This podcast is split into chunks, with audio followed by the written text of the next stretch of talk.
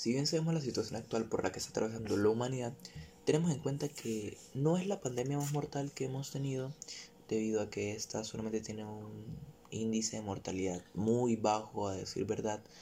Es impresionante cómo nos ha acorralado a tal punto de mantener una cuarentena.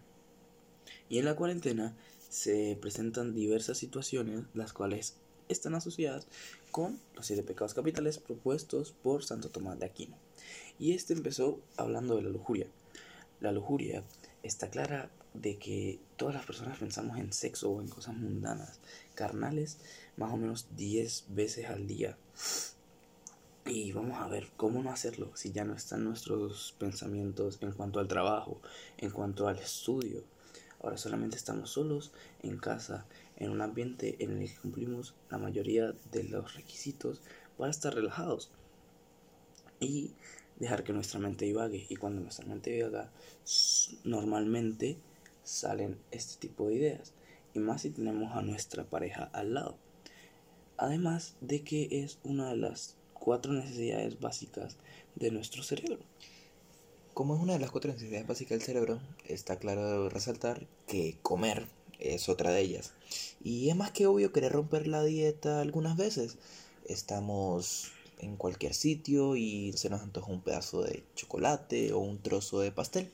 Simplemente hay personas que también comen por ansiedad.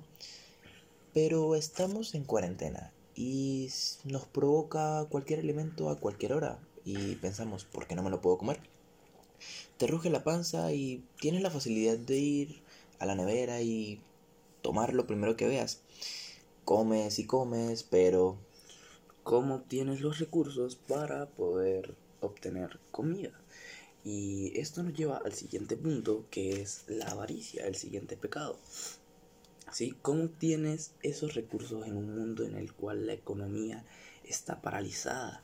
Tu mente solamente piensa en eso, en el dinero, en qué va a pasar si me quedo sin él, cómo voy a comer, cómo voy a descansar, cómo pagaré mis servicios, cómo me voy a mantener, cómo, cómo van a pasar todas esas cosas. Aparte de eso, está claro y está sumamente obvio como otro pilar del cerebro, otra necesidad básica, es descansar. Y bueno, siempre teníamos una rutina fija que seguir en nuestro día a día, que claramente se ve afectada por la cuarentena. Aunque hay personas que aprovecharon esto y hoy en día están haciendo ejercicio, están haciendo sus hobbies, entre otras muchas cosas. Como hay otra que simplemente no hacen nada y alimentan la pereza. Claro, no se crean, las personas que se aprovechan ese tiempo siempre van a tener su momento de vagancia porque de tanto pensar en que no tienes nada que hacer te lleva a creer que no quieres hacer nada y en realidad eso pues no está muy bien que digamos. Sí, y además de eso, como lo estás diciendo tú, eh, después de esa rutina, de que obtienes la nueva rutina, la rutina en la que estás en confinamiento en tu casa, te lleva a la ira, ya que no quieres estar ahí, quieres libertad, eso es lo que tu cuerpo desea, lo que tu mente quiere, tener libertad y no la puedes tener porque tienes que cumplir el régimen de esta cuarentena, la máxima libertad que podrás tener, si acaso será ir al supermercado por algunos víveres, sí, pero vas a tener ira siempre, puede ser que a lo mejor alguno de tus familiares te esté molestando, y esto te lleva a la envidia. Pero la envidia de qué? Sé que no soy el único que ve en sus redes sociales aquellas personas que suben videos diciendo quédate en tu casa, cumple la cuarentena. Es muy fácil para ellos decirlo, por favor.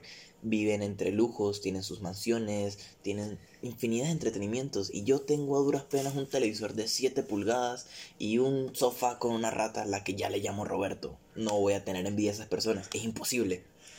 Y ahí es cuando entra tu orgullo por tu casa, tu televisor de 7 pulgadas, el cual lo tiene bien pirateado para poder reproducir cualquier película a 1080. Y orgullo de quién tiene un sofá con una rata que se llame Roberto, dígame quién tiene ese sofá.